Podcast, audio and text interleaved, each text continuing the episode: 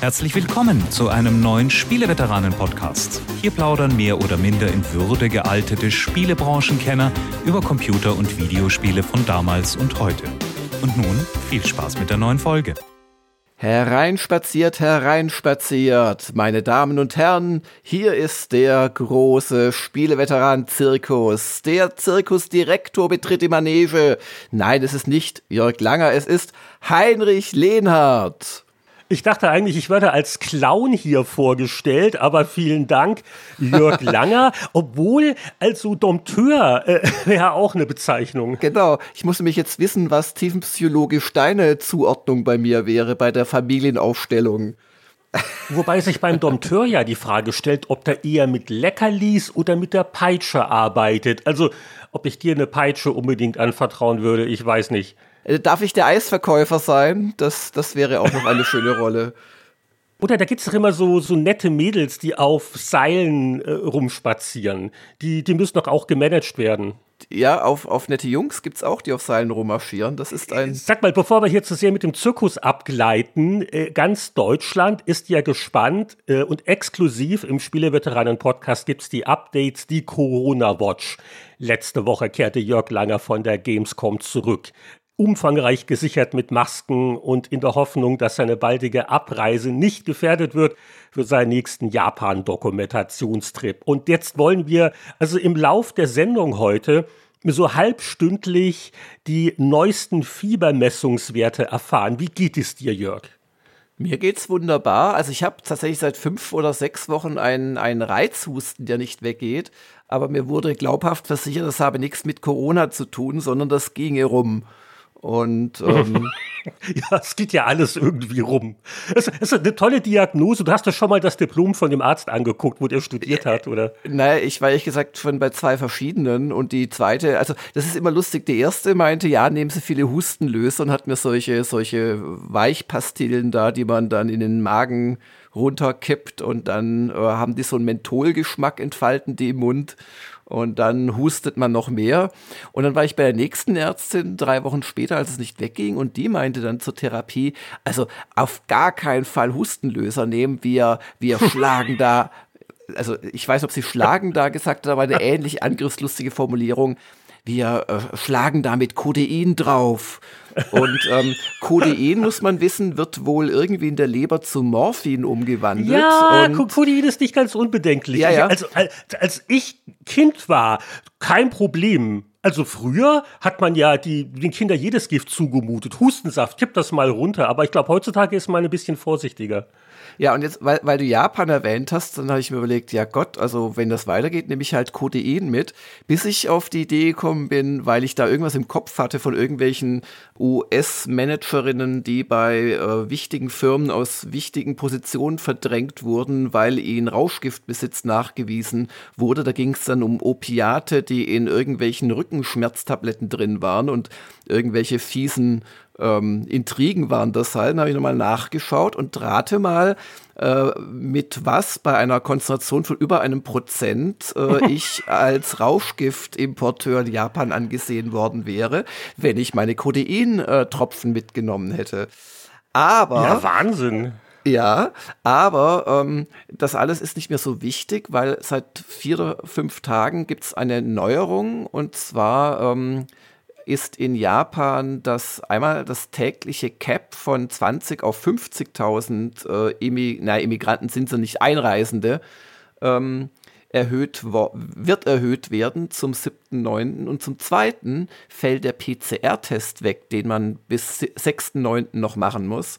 Also insoweit könnte ich mich jetzt sogar mit Corona anstecken und einfach einreisen, kein Problem. ich habe das trotzdem nicht vor.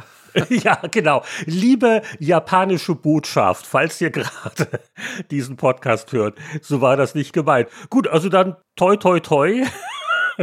Aber kein Witz, bitte aufpassen, was ihr nach Japan mitbringt weil also die sind in Sachen Rauschgift, also was, was, also äh, USA ist ja wahrscheinlich noch viel, äh, was das anbelangt, schmerzfreier.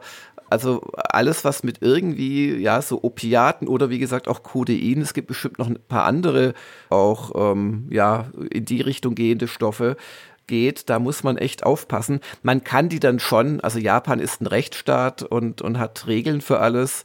Äh, man kann dann schon, wenn man rechtzeitig sich beim japanischen Zoll meldet, oder ich glaube, es ist gar nicht beim Zoll, sondern irgendwo kann man sich so für medizinische Zwecke quasi so Erlaubnisscheine ausstellen lassen. Aber das ist mir jetzt zu umständlich. Das klang jetzt fast schon wie ein Skript für die zweite Staffel von Tokyo Vice, muss ich sagen. der unschuldige Spielejournalist, der verwickelt wird in die Machenschaften und dann gibt es so Drogenbanden. Kommt, kommt mit seinen Kodeintropfen und baut ein Drogenimperium auf. Wird sofort auf der Herrentoilette von kräftigen Herren mit viel Tätowierungen angesprochen. Ja, genau. Aber Heinrich, ich bin ja ein neugieriger Mensch, also hat mich das irgendwie auch nicht in Ruhe gelassen gelassen, das Thema. Und ich habe ein bisschen rumgegoogelt. Und anscheinend, und das kann ich mir jetzt auch wieder nicht erklären, gibt es in Japan ein Over-the-Counter, nennt man das doch bei euch in Kanada, ja. ein, ein, rezeptfreies ähm, Medikament just gegen so Reizhusten und Erkältung. Das nennt sich Bronn was kein Japaner aussprechen kann.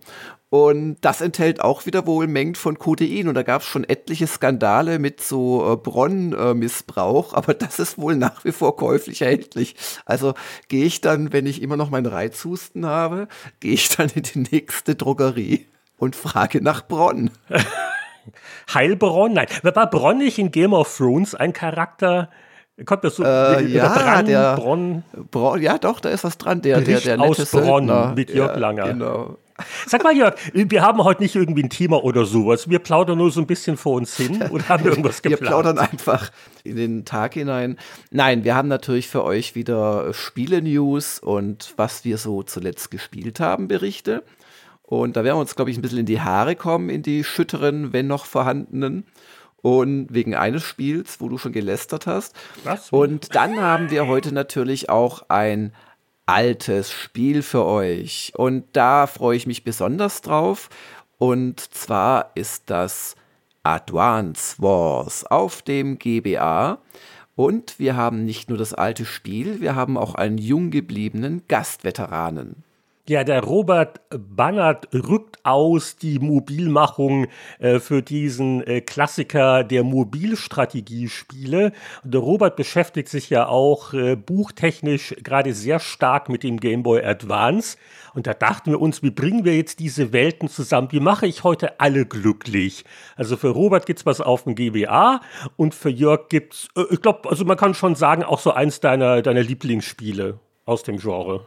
Ja, also auf jeden Fall. Wobei ähm, das ja leider eine Liebe ist, die erkalten musste in den letzten Jahren, weil einfach Intelligent Systems keine Nachfolger mehr produziert. Und jetzt sollte ja äh, die, die, ja, das Remake, die Neufassung kommen. Aber aufgrund des Ukraine-Kriegs hat ja schon vor geraumer Zeit Nintendo gesagt, äh, dass das erstmal nicht erscheinen wird. Und da gibt es auch keinerlei Neuigkeiten zu dem Thema. Also da ist auch Advance Wars irgendwie geschlagen. Ich weiß nicht, ob es ein Fluch ist, weil äh, in den USA erschien ja das Original Gameboy-Spiel exakt einen Tag vor 9-11.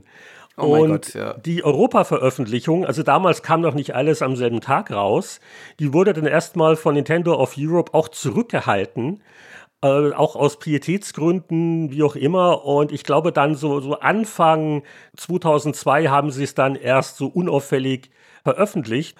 Und äh, also ich habe es damals auf jeden Fall gespielt. Ich habe irgendwo noch die Schachtel auch mit dem Modul, äh, ein toller Zeitfresser. Und genau, also während keiner weiß, wann jemals dieses äh, Switch Remake oder Remaster rauskommen wird, haben wir gesagt, ach, weißt du was, gehen wir ins Jahr 2001 zurück und äh, spielen da jetzt ein bisschen Krieg im zweiten Teil der heutigen Sendung mit Advance Wars und Robert Bannert und die News. Ich glaube, die wichtigsten News, das war eben schon so ein bisschen deine Proteintropfen, weil letzte Woche, wer es gehört hat, im Patreon-exklusiven Podcast 283 ballte sich doch einiges rund um die Gamescom. Und diese Woche war es eher ein bisschen flau. Also ich habe mal äh, kurz gelacht, als ich die Gamescom Award äh, Gewinnerliste gesehen habe. Die ist jetzt veröffentlicht worden. Ja, also die erwähnte Liste hat mich verwirrt, aber es gab es nicht die riesen News ansonsten diese Woche. Das muss man einfach sagen. Ich glaube, da hat sich die Spielindustrie so ein bisschen verausgabt, einfach in der Gamescom-Woche. Das ist ja auch irgendwo verständlich. Aber du hast jetzt auch keine Einblicke, nach welchen Gesichtspunkten man für einen Gamescom Award nominiert wird, oder ist es nur die, die Standgröße? Äh. Ich habe ja, äh, ja, du bist, du bist weit weg, aber ich habe keine Theorie, die ich zu wagen äußern würde, wenn ich mir immer noch Hoffnungen auf einen Pressezugang zur nächsten Gamescom machen dürfte. Nein, also das, ich weiß nicht, das stinkt so zum Himmel oder wirkt so erratisch, sagen wir mal dass ich es mir tatsächlich mit der Quadratmetergröße der Stände noch am ehesten erklären kann. Also ich nenne nur zwei ganz einfache Beispiele, wo ich das wirklich jetzt nicht mal nachvollziehen kann. Most Wanted Xbox Game. Drei Titel waren nominiert, Starfield ist nicht dabei. Naja, kommt ja erst nächstes Jahr, ist das vielleicht ein Kriterium? Okay, dann Most Wanted PlayStation Game drei Titel nominiert. God of War ist nicht dabei. Das kommt aber noch dieses Jahr.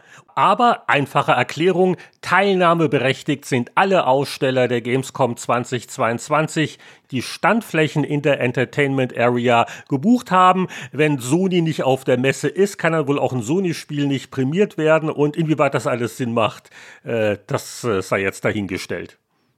Ja, aber zu den Gamescom nach Wien, du hast auch noch so eins, zwei, äh, ach ja, äh, bevor wir es ganz vergessen, hier, letzte Woche im Podcast, du warst ja frisch zurück von der Gamescom, hast du uns so ausführlich geschildert, so deine Eindrücke so von einem deiner persönlichen Messe-Highlights, der Demo von Checkit Alliance 3 wo ich mir dachte, na, also wenn das mal nicht hier äh, was gewonnen hat, so Strategie, nö, also war nicht mal nominiert anscheinend.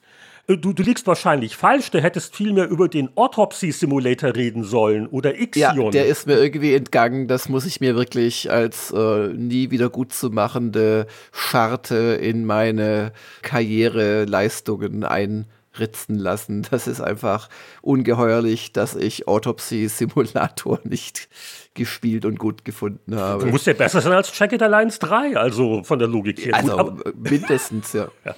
Du bist nicht Jurymitglied. Nee, nee, nee. Wobei das Lies of P, das da sogar gewonnen hat, das war so ein bisschen auch so das, das große Thema. Aber, also, ja, das hätte ich jetzt nicht gerade zum Spiel der Messe gemacht. Das ist ein schöner, muss man echt sagen. So nach, ich hab's, ich hab's keine halbe Stunde gespielt, aber ich hab's gespielt. Das ist ein schöner Bloodborne-Klon, kann man sagen. Es, man spielt quasi Pinocchio, also eine Art Puppe, die auch nicht menschlich ist und merkt man aber nicht. Also der sieht weder aus wie Pinocchio, noch verhält er sich irgendwie anders wie ein Bloodborne-Kämpfer. Und du schnetzelst dich durch eine eigentlich recht schön anzusehende, so eine, ja, so Dark Fantasy meets Uhrmacher-Welt. Mit den üblichen Regeln aus den Soulsborne-Spielen, sprich du sammelst, ach, ich habe es in meiner in meinem angeschaut oder angespielt, habe ich es geschrieben, wie jetzt genau die Seelen heißen. Sie heißen nicht Seelen, aber es ist völlig egal. Genauso, sie heißen nicht Leuchtfeuer, sondern ich glaube Stargazer, habe genau dasselbe Prinzip. Du schaltest Stellen frei, an die du nach deinem Tod zurückgesetzt wirst und hast halt die Seelen, die du gesammelt hast, verloren, behältst aber Gegenstände. Und genau dieselbe Art von, ja, selbst mickrige Anfangsgegner, wenn du sie nicht ernst nimmst oder die dich auf dem falschen Fuß erwischen oder du in Angriffswirbel von ihnen reinrennst, machen dich mal kurz eben kalt. Aber es hat natürlich auch ein paar Extras. Du kannst Gegner äh, zu dir heranziehen oder dich zu ihnen und hier und da. Also das, das hat einen sehr vergnüglichen Eindruck gemacht. Es ist auch schneller als Dark Souls. Du hast auch keine Schilde, du kannst nur blocken. Ähm, und du löst auch mit einem schweren Angriff nicht einen einzigen schweren Angriff aus, zumindest war es bei meiner gespielten Figur so, sondern gleich so ein Angriffswirbel. Weißt, dass du einmal zuschlägst, dich um die eigene Achse drehst und nochmal zuschlägst. Und wenn du das gut timest und dann auch den Gegner triffst, machst du damit viel Schaden. Und wenn du das nicht machst, fliegst halt von einem Dach runter oder was auch immer und bist schon wieder tot. Aber äh, ich habe mich erstaunlich gut geschlagen. Das muss noch an der monatelangen äh, Ausbildung durch das mittlerweile übrigens beendete Elden Ring Let's Play gelegen haben. Also ich habe mich, weil das war ganz lustig. Also ich bin bei Microsoft nicht drangekommen, weil da gab es diesen Hot Scheiß of the äh, Gamescom vom Vorabend von dieser Trailer-Show gab es an genau einer Konsole und da standen die Leute dann halt eine Stunde an. Aber ich habe das beim eigentlichen koreanischen Publisher gefunden und da gab es irgendwie, glaube ich, sechs Anspielstationen und drei davon hatten sie für Presse reserviert, wenn man den richtigen Eingang gefunden hat. Dadurch habe ich das gespielt und wirklich auch nett, aber das jetzt zum Game of the Show zu machen, Wobei es spricht jetzt wiederum gegen deine Quadratmeter-Theorie, weil dieser Stand war jetzt gar nicht so groß. Okay, ich nehme alle Verschwörungstheorien zurück. Äh, äh, Gab es denn ein Happy End? Du hast Elden Ring also durchgespielt? Super. Nee, nee, nee. Aber ich, ich bin, also für Leute, die spielen, ich bin in den 78 Folgen immerhin auf die, äh, oh Gott, wie heißt denn das hier, die Eis, Eiswüstenberg da gekommen und habe gegen diesen fiesen Riesen gekämpft, der vor der Flamme äh, die relativ spielentscheidend sein muss, aber das Spiel ist noch nicht vorbei danach ähm, da wacht und den habe ich in zwei Folgen nicht besiegt. Der hat mich immer wieder umgebracht. Der hat, der hat unter anderem so einen riesigen runden Metallschild, nur dass der Schild halt ja schon 50 mal größer ist als du selbst, weil er ist wie gesagt ein Riese und ein richtiger Riese, also nicht nur ein Golem oder sowas Großes, wo du dann quasi mit deinem Kopf den Knöchel angucken kannst, sondern richtig groß, wo dein Kopf vielleicht so auf ähm, großer C-Höhe ist und also dieser Schild, der trifft halt so ungefähr 50 Quadratmeter mit jedem Schlag. Also ich weiß noch nicht, was man da machen muss. Ich bin allerdings auch noch auf Level 95 oder so. Vielleicht bin ich einfach noch ein bisschen unterlevelt für den, das kann auch sein. Was du eben beschrieben hast, klingt für mich wie irgendwie jeder Gegner in diesen Soul-Spielen. die feinen Unterschiede. Aber du, 78 Folgen, also das ist ja also wie eine Soap-Opera. Oder guck mal, die Resident Evil-Serie auf Netflix die sich von uns auch nie einer angeguckt hat, vielleicht liegt es daran, nee. ist nach der ersten Staffel gleich wieder abgesetzt worden. Also von daher 78 Siehste? Folgen, da hast du schon mal so ein Daytime-Emmy verdient. Ja, mir hat das richtig Spaß gemacht und ähm, ich muss auch sagen, mir fehlt jetzt ein bisschen was. Ich hatte halt immer einmal in der Woche, hatte ich so einen halben Tag, wo ich die neuen Folgen aufgenommen der Schmerz, habe. Die Erniedrigung. Und jetzt muss ich auf einmal wieder so liegen gebliebenen Papierkram der letzten vier Monate machen, wo die Steuerberaterin dauernd meint, Herr Langer, wenn Sie das jetzt nicht machen, ich kann überhaupt nichts mehr garantieren. Und äh, vielleicht ist es gut, dass das Play zu Ende gegangen gewisse ist. Gewisse Instanzen, äh, gerade in Deutschland, die fürchtet man noch mehr als den Endgegner mit dem großen Schild in Elden Ring. Ja, meine Frau und die äh, Steuerbehörden in dieser Reihenfolge. das wäre auch. Oh, das ist. Moment, äh, äh, kann ich das mal als Hörerfrage einschicken? Wovor fürchten sich die Spieleveteranen am meisten? Das sind schon mal hier die Einblicke. Ähm, Gamescom, ist durchgespielt. Ja, und äh, wir fragen uns, glaube ich, angesichts der dürren Newslage eher, was wir zuletzt gespielt haben. Ja, ich äh, kann immer noch von meinen Messeerinnerungen zehren. Ich könnte noch einen kleinen Rant machen, der uns aber vielleicht Hörer kosten wird, Heinrich. Wollen wir das riskieren? Also, ja, ich habe auch noch genug Sachen, die uns Hörer kosten. Dann fang du mal an. Oh, okay. Aber, aber ich hoffe, es wird uns nicht böse ausgelegt und letzten Endes als ehrlich und sie wissen es nicht besser.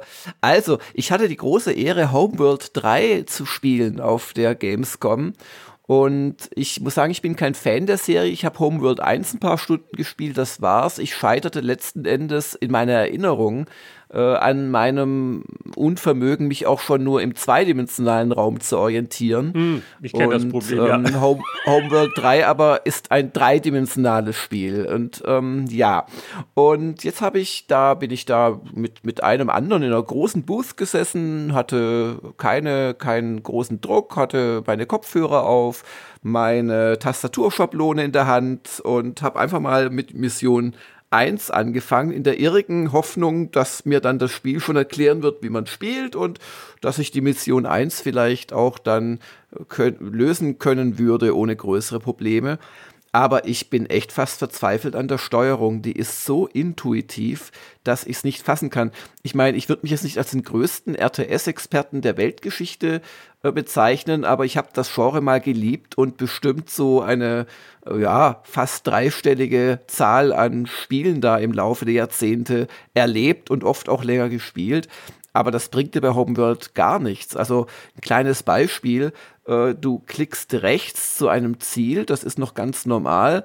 Aber wenn du dann eine andere Einheit mit dem Linksklick auswählst und klickst dann rechts auf ein weiteres Ziel, ändert auch die erste ihren Kurs, weil die noch ausgewählt ist, obwohl bei jedem Spiel aus dem Echtzeitgenre dieser Welt außer Home World du, wenn du nicht eine Taste gedrückt hältst, durch das Anklicken einer anderen Einheit die vorher selektierte abwählst, was ja auch intuitiv ist. Du willst es die andere steuern.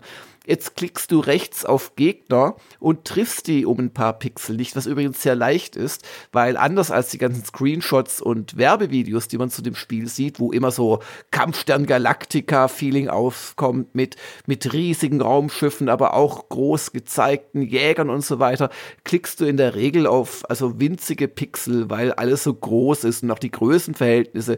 Du hast halt ein riesiges Mutterschiff, ähm, und im Vergleich dazu ist halt so ein Abfangjäger wirklich nur ein einzelner Pixel, wenn du das Mutterschiff halbwegs so auf dem Bildschirm siehst mit anderen Sachen noch. Ja, und dann verklickst du dich um einen Pixel und dann bist du nicht mehr im Greif den Feind Rechtsklick-Modus, sondern dann bist du im dreidimensionalen Bewegungsmodus. Das heißt, es erscheint eine Scheibe, die die aktuelle Ebene deines angeklickten Raumschiffs quasi zeigt. Auf dieser Scheibe musst du jetzt Achtung, nicht mehr rechts, sondern links klicken und dann musst du die Höhe, weil es ist ja dreidimensionaler Raum, die Höhe oder Tiefe sozusagen der Bewegung noch auswählen und nochmal links klicken. Das ist natürlich, und ich habe auch entsprechend äh, Flakfeuer bekommen auf Gamers Global, als ich das so geschrieben habe, von den offensichtlich nicht wenigen Fans, die das seit 100 Jahren verinnerlicht haben ich war so klug und habe offengelegt, dass ich einfach nicht würdig bin, dieses Spiel zu beurteilen, sondern nur meine eigenen aus Unfähigkeit geborenen Erlebnisse hier schildere. Und bis du da dann den Gegner also angeklickt hast, ist der schon wieder lang, längst weggeflogen und so weiter und so fort. Es gibt dann schon ein paar Tricks gegen Ende, habe ich es halbwegs geschafft, die Mission zu äh, spielen wie du dir das Leben erleichterst. Aber da habe ich echt gedacht, das darf doch nicht wahr sein. Im Jahr 2022 hast du dieselbe Steuerung offensichtlich wie 23 Jahre zuvor. Ja, also, gut, man will es den alten Fans vielleicht recht machen, aber es sei gesagt, dass natürlich noch Hoffnung besteht auf ein ordentliches Tutorial. Ich meine, so eine Messeversion da musst du mal ein bisschen vorsichtig ja. sein. Oder vielleicht verarbeiten sie noch das Feedback. Du hast dich äh, bestimmt doch begeistert geäußert oder vielleicht, vielleicht haben sie auch gemerkt, dass nicht jeder von der Steuerung begeistert war. Also mal, mal gucken. Also das, das wäre mein großer Tipp genau an, an Gearbox und das eigentliche Studio, dass sie, äh, oder vielleicht wie bei, bei einigen RTS der letzten Jahre, ich glaube auch Age of Empire, dass sie so eine Klassiksteuerung einbauen und eine für doofe weil das war echt, also oder also nein, ich ich ich also nein, äh, es ist Ich, ich habe auch noch ein Spiel, wo ich nicht würdig bin. Ja. Okay, dann, dann erzähl mal du, weil ich lässt das sonst die nächsten zehn Minuten. Okay, ich bin nicht würdig, Teil 2. Mann, ist das nicht mal eine Idee für eine Rubrik? Ich bin nicht würdig? Ja, ich bin nicht würdig. Da machst du eine Rubrik und dann äußern da sich. Da denke ich als guter Ex-Katholik sofort an die Worte, dass du eingehst in mein Haus, aber sprich nur Was, ein Wort, so wird meine Seele gesund da, damit kenne ich mich überhaupt nicht aus. Das, das Einzige, so, was ich so mitkriege, ist, wenn so wie bei Sandman mal eine, eine Exorzistin in der Serie ist. Aber das sind so meine Kenntnisse, was den katholischen. Okay, ich bin nicht würdig. Äh, ich habe ja letzte Woche äh, irgendwie gesagt, so dass das Curse to Golf, wo ich nach 39 Minuten die Schnauze voll hatte, dass der Rekord ist jetzt nochmal unterboten worden. Äh, oh. Es kam jetzt raus vor wenigen Tagen ein neues Spiel mit dem Namen Immortality. Und äh, das hatte ich überhaupt nicht auf dem Radar, aber meine Güte, also gerade. Übrigens von, von dem wunderbar benamsten Spielestudio Half Mermaid. ja, aber, aber volle Begeisterung bei der US-Presse vor allen Dingen. Äh, also PC Gamer 95 Prozent. Ich dachte, um Gottes Willen. Also, äh, die Vorgänger von diesem Entwickler, der heißt Sam Barlow, das sind ganz bekannte Spiele.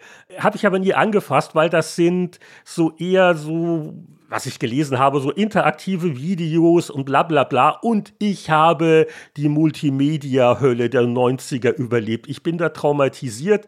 Äh, vielleicht für eine junge Generation ist das alles nicht mehr äh, so schlimm.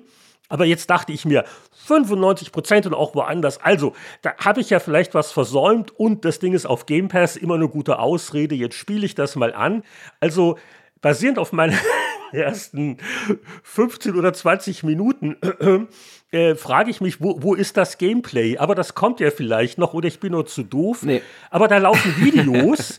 äh, toll gemacht und die Story ist auch interessant und die Schauspielerin, deren drei Filme nie rauskamen und sie wird jetzt vermisst, wo ich echt wirklich dachte, das ist so ein Mystery-Ding oder ist das wie ein Adventure? Aber da laufen äh, wirklich auch sehr äh, aufwendig gemachte Videos und du kannst in den Videos auf was klicken und dann springst du zu einem anderen Video, das mit diesem Typ oder mit dieser Frau oder mit diesem Objekt zu tun hat. Und dann puzzelst du so irgendwas zusammen. Aber ja, der erste Eindruck war nicht der beste, aber ich bin vielleicht nur nicht würdig. Ja, du hast das nicht richtig gespielt, Heinrich. Erklär mal das mal, Jörg. Nein, also das, das ist jetzt das dritte nach letzten Endes gleichem Strickmuster gefertigtes Spiel vom Sam Barlow. Den habe ich mal getroffen, allerdings äh, vor Jahren schon, äh, als er mir auf einer E3 sein Silent Hill Shattered Memories vorgestellt hat. Da war er nämlich irgendwie Studiochef oder Creative Director. Und danach hat er sich selbstständig gemacht mit der halben Meerjungfrau man fragt sich dann unweigerlich, ich finde das schön, so ein Titel, meint er jetzt die untere Hälfte, also den Fischschwanz Ja, das obere? regt zum Nachdenken an. Solche Sachen macht der Genau. Mensch. Und äh, du hast, ohne dass ich das Immortality, das ich aber noch spielen will unbedingt, ich bin nur noch nicht dazu gekommen, dass ich selbst schon äh, gemacht hätte, beschreibst du genau das, was man auch bei Her Story und bei Telling Lies gespielt hat. Beide Spiele habe ich, das ist jetzt keine Kunst, durchgespielt und auch äh, textlich bewertet für Gamers Global damals. Bei Her Story hast du quasi Vernehmungsvideos äh, abgespielt und bei Telling Lies im Prinzip so Skype-Mitschnitte von verschiedenen Leuten. Und das Spannende, da ist kein wirkliches Gameplay dahinter oder nur ganz begrenzt. Das Spannende ist quasi, dir die Geschichte zusammenzupasseln tatsächlich. ja, ja. Weißt du, was du gerade beschreibst? Skype-Mitschnitte von verschiedenen Leuten, ja. das Zusammenpasseln, kein Gameplay. Du beschreibst gerade den Schnitt einer Spieleveteranen-Podcast-Episode. Das, das, das spiele ich heute noch. Nein, nein, äh, nein. Es fehlt ja, äh, es fehlt ja das Video bei dem, was du machst. Ich meine, du siehst mich zwar vor deinem geistigen Auge in meiner ganzen Schönheit, aber das ist ja nicht dasselbe. Nein, aber im Prinzip ist es so ähnlich. Du, du, also du, du ich weiß nicht genau, wie es bei Immortality gelöst ist. Also bei den ersten beiden musstest du Keywords eingeben und mit den Keywords hast du quasi weitere Videos gefunden. Und dadurch, dass dich das Spiel, also übrigens, wenn du das richtige Keyword errätst, konntest du Her Story im Prinzip in fünf Minuten in, in Anführungszeichen durchspielen und hast das Ende gesehen. Aber Gott, also das ist kein Spiel, wo man als erstes bei Wikipedia nach Keywords suchen sollte. da macht man sich wirklich alles kaputt. Aber das Her Story hatte schon eine schöne Wendung, die auch nicht so klar war lange Zeit. Und ähm, Telling Lies hat eigentlich auch ganz gut funktioniert. Also ich weiß es nicht, ja. wie es bei Immortality ja, gut, ist. Also mit Wendung ja. und Story, vielleicht ist das wirklich nur mein Problem. Das ist halt so eine Art von Spiel, wo ich sage, äh, da, da gucke ich mir doch gleich einen, Film an. Oder? Ja, aber das ist nicht dieselbe Erfahrung, Heinrich weil, also, also ich, ich würde dir jetzt zustimmen, dass das nicht viel Spiel ist, wobei du schon halt also du kannst natürlich viel stumpf ausprobieren, aber wenn du aufpasst und auch so eins, zwei Geistesblitze hast, kriegst du halt auch Sachen vorher raus und freust dich dann halt, wie wenn du ein Puzzle löst in einem Adventure. Also ist schon insoweit ein bisschen so Denkspiel dabei. Und bei dem Her Story war es, äh, nicht beim Her Story, beim Telling Lies, war es dann gegen Ende so, aber da möchte ich nicht spoilern, dass auf einmal ja, noch was passiert ist, wo, wo du jetzt nicht gerechnet hast, weil du eben die ganze Zeit eigentlich nur am Bildschirm hockst und auf einmal ist quasi was in der Spielwelt passiert, in der der Bildschirm steht. Mehr sage ich dazu nicht. Aber das war mehr so ein Gag am Ende. Und dieses Zusammenpasseln gibt schon was ganz anderes her, weil du dich halt immer wieder fragst, wie passt das jetzt zusammen und hä, und habe ich das richtig und ja vielleicht auch, als wenn du es einfach quasi in der Idealschnittfassung vorgespielt wirst.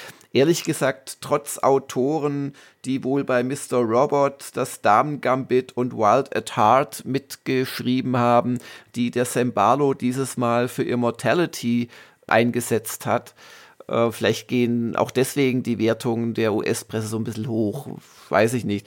Aber ich glaube, wenn du das am Stück sehen würdest, wäre es dann doch eher ein relativ trivialer B-Schauspielerfilm. Aber durch dieses Zusammenpassen, wenn man sowas mag, kriegst du schon eine andere Beziehung zu den äh, handelnden Personen. Und also ich, ich mag die Geschichten und freue mich ehrlich gesagt aus Immortality. Aber ja, du musst da nicht unter Zeitdruck nach links springen oder schießen oder, oder auch nur wirklich was anordnen oder irgendwie sowas. Also es ist ein reines äh, Hinweise-Anguckspiel letzten Endes. Also ich bin zum einen nicht würdig, zum anderen habe ich auch gerade wirklich sehr wenig Spielzeit. Und das klingt jetzt nach etwas, wo man so ein bisschen Zeit und Muße auch braucht, um sich drauf einzulassen. Ja, also genau. Das ist also äh, Telling Lies habe ich an einem, also im, wirklich so prototypisch klischeehaften, verregneten Sonntagnachmittag bis in den späteren Abend quasi in zwei großen Sessions von vielleicht insgesamt fünf Stunden Spielzeit gespielt. Und dann war ich durch und hatte meinen Spaß gehabt. Und dafür war es ideal, auf der Couch hockend, perfekt. Meine Frau fragte mich allerdings, warum ich da offensichtlich gerade einen Live-Chat mit einer Stripperin anschaue, mit der ich auch noch chatte, weil das war eine der Handlung, Handlungsebenen bei Telling Lies. Also, eines Tages wirst du auch Immortality spielen und dann vielleicht ein bisschen kompetenter als ich das analysieren. Äh, du vielleicht schon nächste Woche, weil wie gesagt, ich freue mich da ein bisschen. Äh, ja, drauf. also, also meine Warnung ist da wirklich an die Leute, die mit solchen Videosachen, die da so Vorbehalte haben, ja, ob, ob das euch anderweitig überzeugen wird. Wir werden es sehen. Aber ich bin nicht würdig. Hast du sonst noch was gespielt? Ich habe, äh, okay, das ist jetzt fast peinlich, aber ich bin ein großer Junge und ich stehe dazu. Was mir ein bisschen mehr Spaß gemacht hat, weil es auch als Entspannungsspiel so mal für ein Viertelstündchen geht. Ich habe zu meiner großen Freude im äh, PlayStation, was habe ich jetzt für ein Plus? Keine Ahnung, irgendeinem Premium-Katalog, habe ich Sparkle Unleashed entdeckt. Die Sparkle-Franchise, über die wird viel zu wenig gesprochen. Nein, ist natürlich völlig läppisch, ist auch schon ein paar Jahre alt, ein PS4-Spiel. Ich kenne das auch nur, weil irgendwann mal vor einigen Jahren war Sparkle 2, Vorgänger von Sparkle Unleashed, war mal kostenlos einfach auf äh, PSN. Und Sparkle ist ein Zuma-Klon. Und Zuma ist dieses nette äh, Free-Match-Spiel wo aber so bunte Kugeln auf einer Bahn äh, so rankommen und die musst du halt äh, wegkriegen, indem du diese Farbketten bildest. Also eine Variante des Columns-Prinzips, wenn man so will. Und kann erstaunlich fesselnd sein. Und Sparkle ist quasi auf PlayStation-Plattformen so der nettere Nachahmer. Also gerade das Sparkle Unleashed hat auch einen äh, moderaten Schwierigkeitsgrad und man kann sich aussuchen, wie man sich die Extras freischaltet und es ist auch ein bisschen berechenbarer als bei Suma, äh, wie man die hervorbringen kann und das ist so ein, so vom Einschlafen, so ein Feierabend-Chill-Spiel. Total doof. Ich, ich, wie gesagt, ich traue mich jetzt kaum, das hier wirklich zu, zu erwähnen, weil es gar so trivial ist. Aber wer einen Suma-Klon auf PlayStation sucht, soll man nach Sparkle gucken. Und aber auch nur in einem Satz. Auch da ein bisschen nicht so viel Zeit, wie ich gerne hätte. Aber wir hatten ja auch schon vor drei Ausgaben ausführlich über Two Point Campus geredet. Und oft ist es ja so, also wenn der Test oder der Podcast durch ist, dann auf zu anderen Dingen, die man zu tun hat. Aber ich bin doch äh, neulich wieder so in ein, zwei Abenden zu Two Point Campus zurückgekommen, äh, hatte da jetzt äh, noch was abgeschlossen und bin jetzt doch auch bei der äh, Ausgrabung, also die Universitäten, wo du halt Geld auf andere Weise verdienen musst.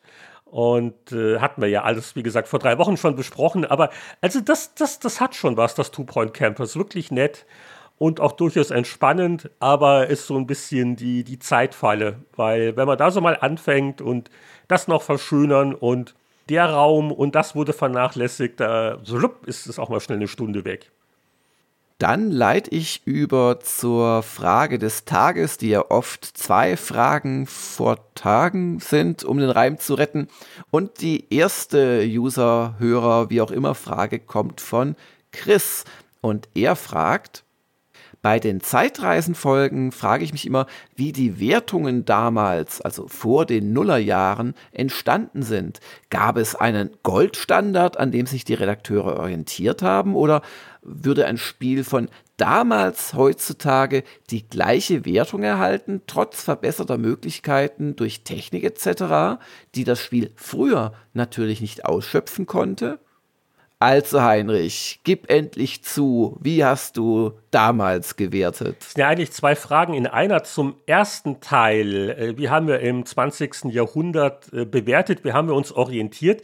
Also äh, ich glaube schon zu Powerplay-Zeiten, als wir dann angefangen haben mit den Wertungskonferenzen, weil also ganz am Anfang, das war dann im Prinzip Boris und ich, da hat man sie so einfach ständig ausgetauscht. Aber spätestens dann, als das Team größer wurde, und wir die Wertung ausdiskutiert haben, da wurde das auch schon immer wieder auch gefragt. Also, ah, die Zahl, aber wie ist denn das jetzt mit dem Spiel so im Vergleich im Genre? Und das haben wir ja dann, als wir die PC Player gemacht haben, sogar in die größeren Tests mit integriert. Ich weiß nicht, ob wir wirklich die ersten waren, aber die PC Player war eins der ersten Hefte, das bei den Spieletests einen Kasten hatte, der hieß im Vergleich. Und das waren in der Regel so fünf Spiele, die so ein bisschen ähnlich waren aus dem Genre. Und da wurde so der aktuelle Testkandidat eingeordnet mit einem kleinen Kommentar. Also im Vergleich zu dem ist es halt so und im Vergleich zu dem ist es halt so. Also dieses Vergleichen mit dem, was es mal gab, haben wir eigentlich so von Anfang an gemacht. Ja, und das ist ja das, was ich dann auch so mit der Leser-Muttermilch aufgesogen habe und wie ich es dann ja auch bei dir und Boris gelernt habe oder auch schon wusste generell, wie es geht und wie ich dann auch eigentlich immer die ganzen Jahre selbst vorgegangen bin oder dann in meinen Redaktionen. Man, man hat im Prinzip den Goldstandard, den der Chris erwähnt, durch die vorherigen Wertungen. Und das war übrigens bei GameStar tatsächlich so, dass wir, weil wir keine früheren Wertungen hatten als GameStar, uns die Mühe gemacht haben, für jede unserer äh, großen Genres, das waren fünf, äh, 100 Spiele quasi nachträglich zu bewerten. Und das war schon einiges an Hin- und Herschieberei und auch Diskutiererei. Weniger ehrlich gesagt unten, als vielmehr dann halt weit oben. Klar, ihr habt ja sogar in jeder Ausgabe die Top 20 pro Genre auch noch ja, ja, genau. gehabt. Ja, ja. Und auch dann auch abgewehrt und so weiter. Also wir haben das System quasi, also ja, ich will nicht sagen perfektioniert, aber hundertprozentig äh, ernst genommen so gemacht. Und ich finde, das hat auch immer noch was. Aber, ähm, Aber heutzutage das große wird Problem dann, ja. ist natürlich das, was Chris hier im zweiten Teil der Frage anspricht. Also wie vergänglich sind Wertungen? Er fragt ja konkret, würde ein Spiel von damals heute die gleiche Wertung erhalten, trotz verbesserter Möglichkeiten? Nein, da müssen wir, glaube ich, ganz ehrlich sein. Es ist doch jede Wertung für eine Neuerscheinung ist immer so ein äh, Spiegelbild ihrer Zeit, oder wie siehst du das?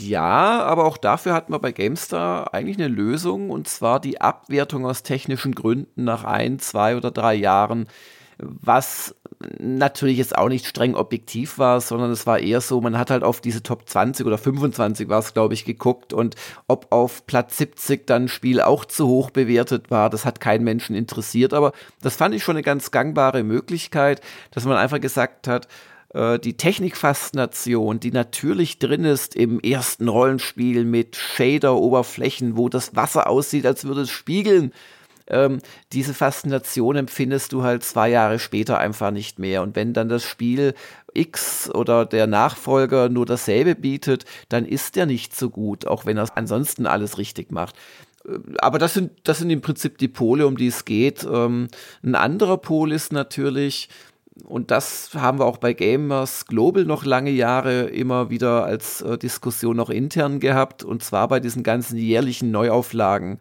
Äh, also eine Zeit lang Assassin's Creed, aber auch vor allem so FIFA und so weiter weil es, es ist ja noch kein FIFA und kein Pro Evo Soccer und wie sie alle heißen erschienen, wo auf der Packung stand, jetzt mit weniger Features als letztes Jahr, sondern oh, es wird ja immer. Muss ich gleich einhaken, es gibt Ausnahmen, wenn da mal eine neue Konsolengeneration kommt oder äh, bei manchen Sportteilen schaffen sie es, aber das ist eher im Detail, dass mal ein, ja, ein Feature weniger wo, ist. Wo vielleicht resettet wird, ja, ja.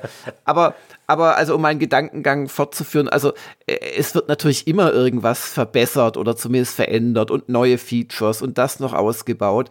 Aber unsere Grundregel war im Prinzip immer, also wenn ein Spiel im Wesentlichen dasselbe liefert wie die Vorjahresausgabe, dann sollte es eigentlich nicht dieselbe Wertung kriegen, sondern vielleicht eine halbe Note drunter, weil dann hat außer ein bisschen Update der Grafik und so hat im Prinzip der Hersteller nichts gemacht. Und das war so ein bisschen, weil sonst müsstest du ja auch nach, nach der Logik äh, spätestens bei FIFA 2010 bei 100 Prozent oder bei, bei 10.0 angekommen sein. Hm. Also dadurch haben wir das so ausgeglichen. Das hat eigentlich auch ganz gut funktioniert. Und seit Gamers Global subjektive Wertungen hat, jetzt im dritten Jahr, ist eh im Prinzip nur noch wichtig, wie der Redakteur das empfindet, der natürlich sich da auch nicht das Leben leicht macht, sondern der nat natürlich auch ernst genommen werden will und äh, der sich an seinen eigenen früheren Wertungen natürlich orientiert oder auch mal guckt, was hat denn damals der Kollege geschrieben.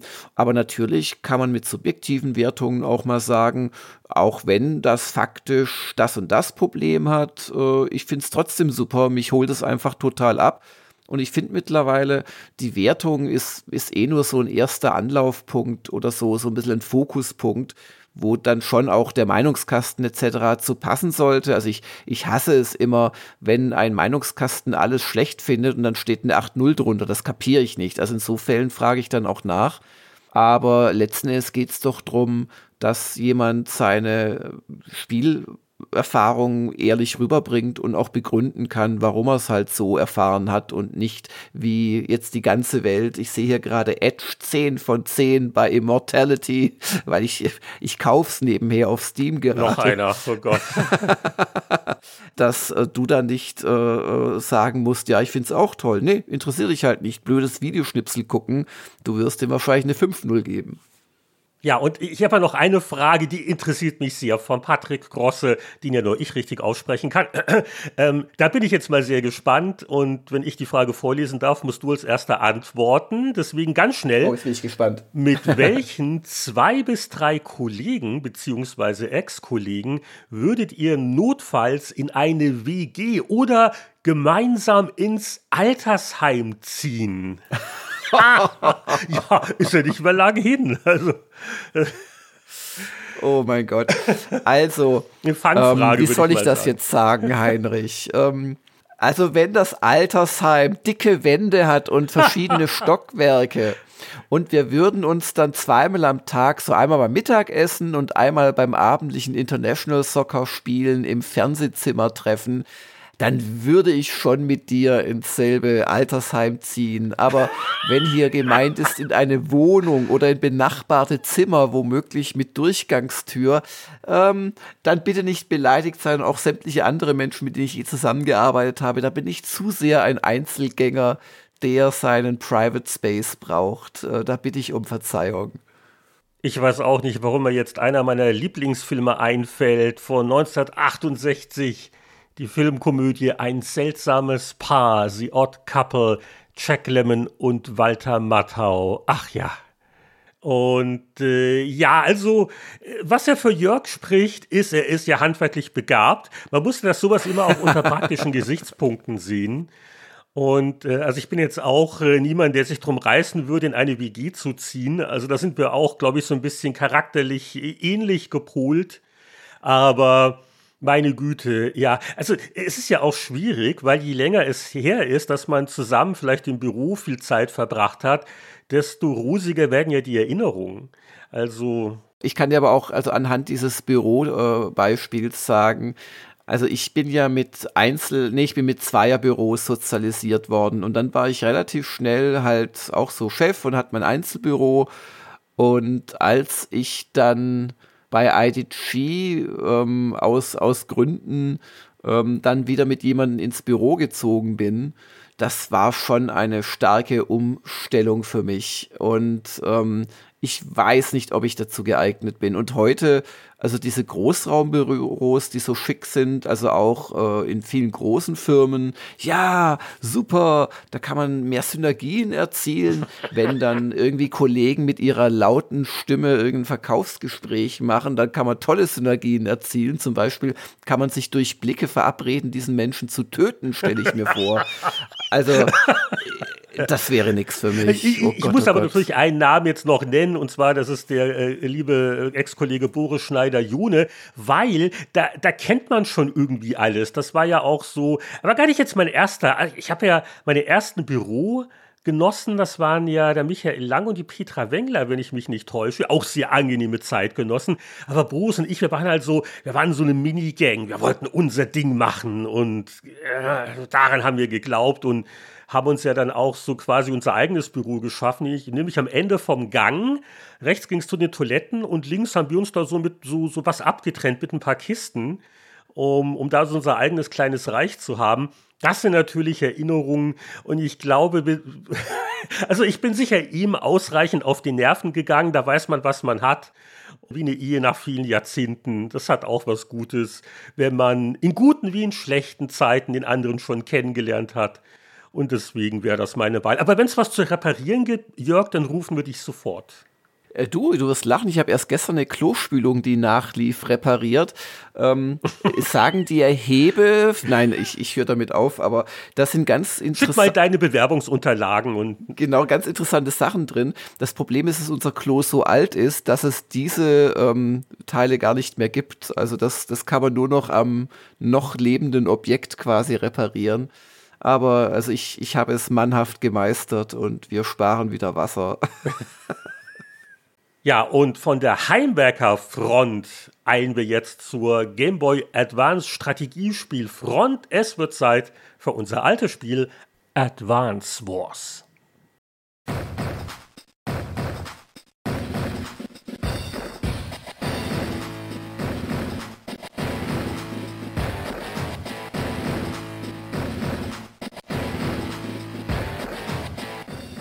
Wir sind beim alten System, wir sind beim alten Handheld, wir sind beim alten Spielredakteur. Hallo, jung gebliebener Robert Bannert. Hallo, jung gebliebener Jörg. Hi, grüß dich. Ja, der Heinrich hat ja schon angedeutet, du bewegst dich gerade in der Welt des Game Boy Advance. Ja, genau. Und das liegt an einem Buch, das du gerade machst. Dann dürfen wir dich doch einfach mal fragen, was wird drin sein? Ja, ganz genau. Ähm, wie ich ja bei ähm, anderen Gelegenheiten hier bei euch im Podcast schon mal ähm, drüber gesprochen habe, veröffentlichen wir seit 2019 die Pixelbuch-Reihe, in der es um alte Systeme geht. Wir sind 2019 mit dem Super Nintendo eingestiegen. Wir haben am Anfang dieses Jahres mit einem Release ähm, über das Sega Mega Drive weitergemacht. Und jetzt ähm, werden wir eben bald ganz offiziell unser nächstes Pixelbuch ankündigen und äh, in, mit einem Early Bird Vorverkauf durchstarten. Und zwar äh, geht es diesmal um das Thema Game Boy Advance, also eben um Nintendos äh, 2001 veröffentlichte äh, Handheld-Konsole, den Game Boy bzw. Game Boy Color Nachfolger.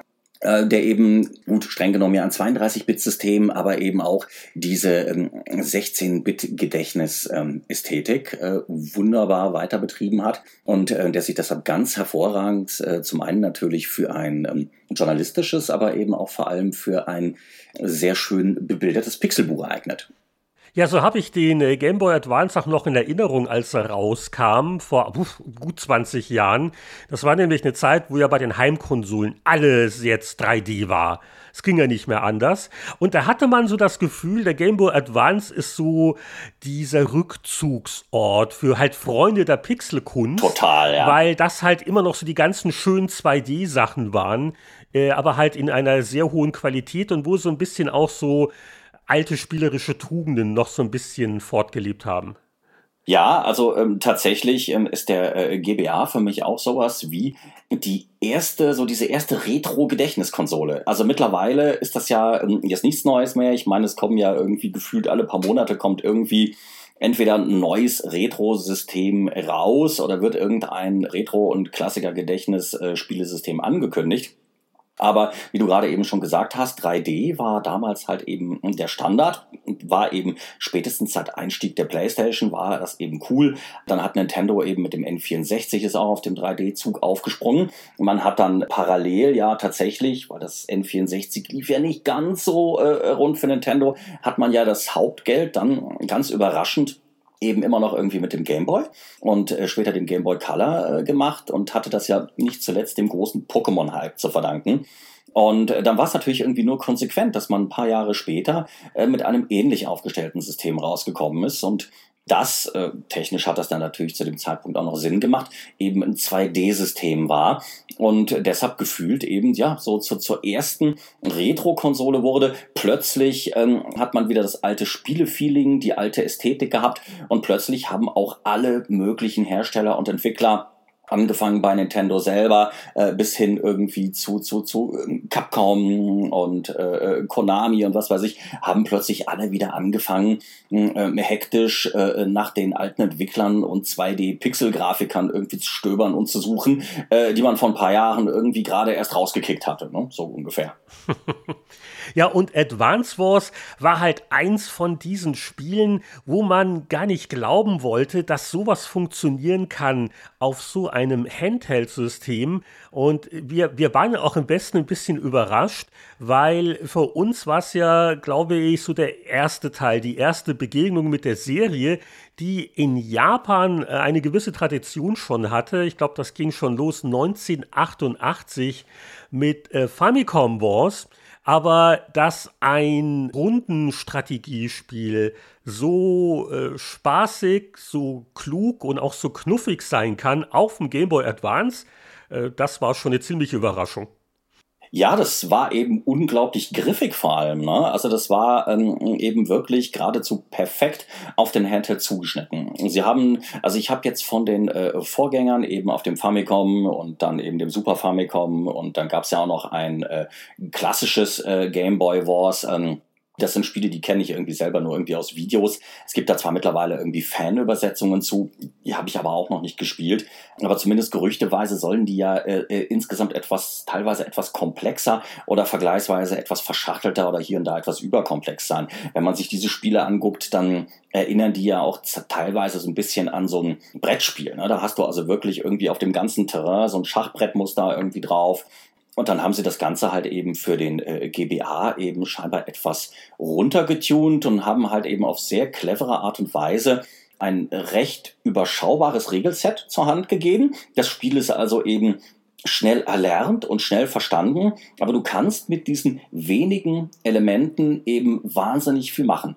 Ja, und obwohl auch die Größe der Karten äh, im Vergleich zu manchen anderen Strategiespielen wenn ich mich recht entsinne, vergleichsweise überschaubar ist und äh, die man da eben nicht über etliche verschiedene Bildschirme scrollt, sondern eben alles äh, insgesamt irgendwie recht handlich und schnell erfassbar ist, kannst du eben wahnsinnig viel machen. Und das ist natürlich äh, perfekt für so ein Handheld-System. Einerseits schnell erlernbar, sehr griffig, alles hast du fast auf einmal und irgendwie schnell im Blick und du kannst trotzdem irgendwie unglaublich viel machen. Das ist natürlich eigentlich die, die ähm, ideale Kombination für ein Handheld.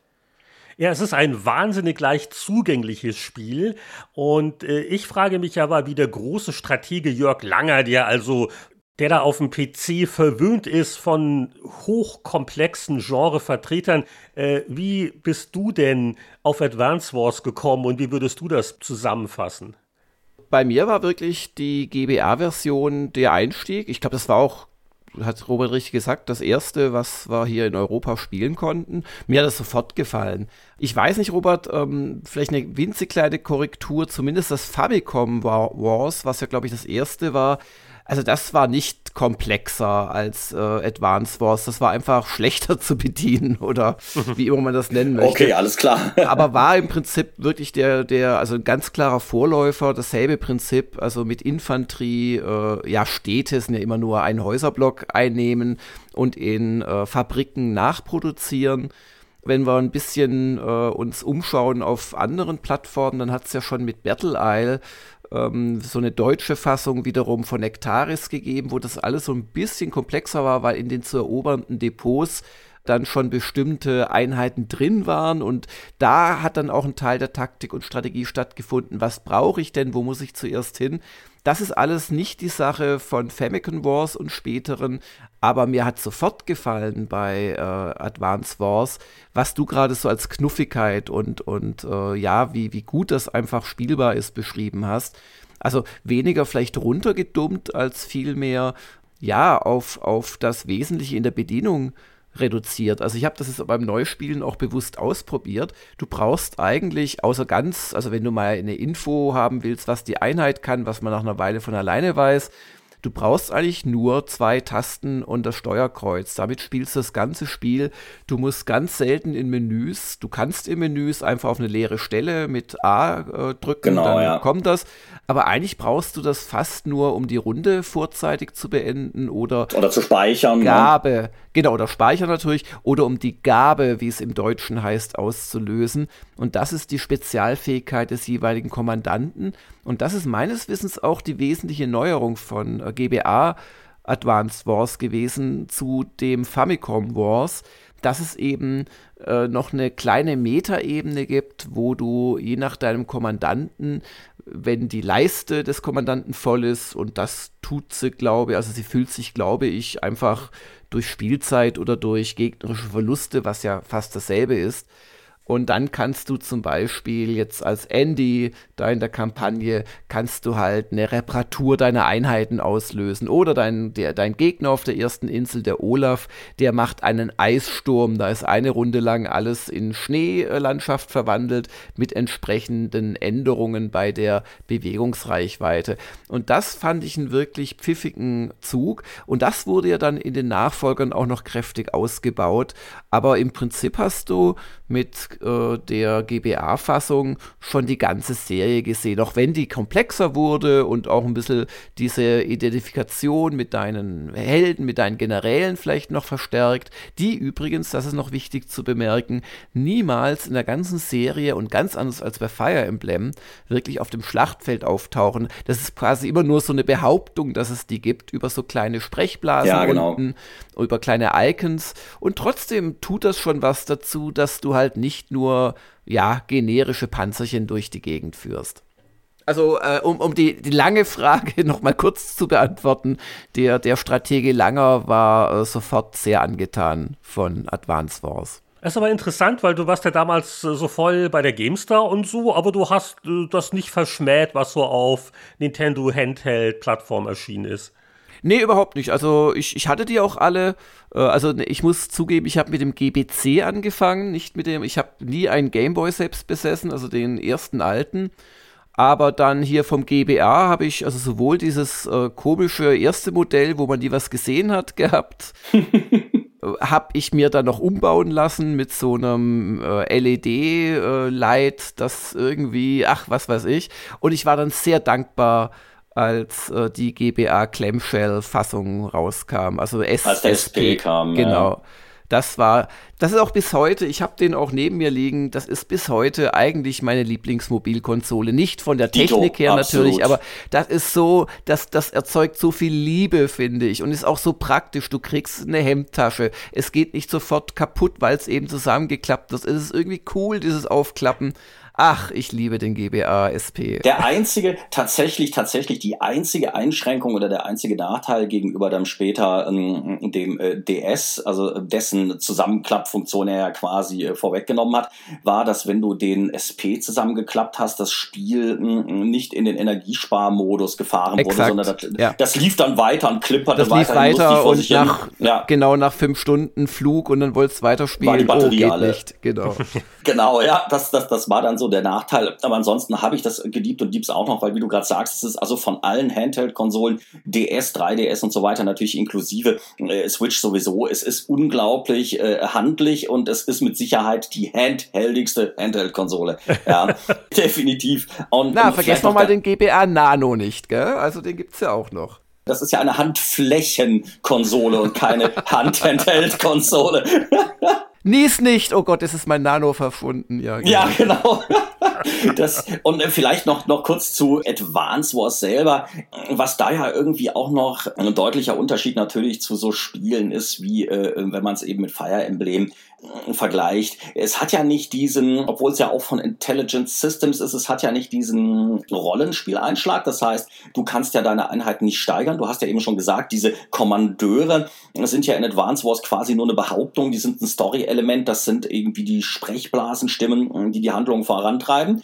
Äh, sie sind aber nicht auf dem Schlachtfeld. Und das heißt, du hast ja auch keine Figuren oder Kommandeure, die ähm, miteinander agieren oder die du mit der Zeit verbessern könntest. Also das ist eben kein Spiel, wo du ähm, durch Fleiß äh, und durch fleißiges Leveln über mehrere Missionen und Einsätze hinweg irgendeinen Blumenpott gewinnen kannst, sondern du hast halt eben immer mit jeder Mission dein äh, neues Teilset vor dir liegen, quasi wie bei einem Puzzlespiel und ja, musst ja, mit ja. dem leben und arbeiten, was du hast. Ne?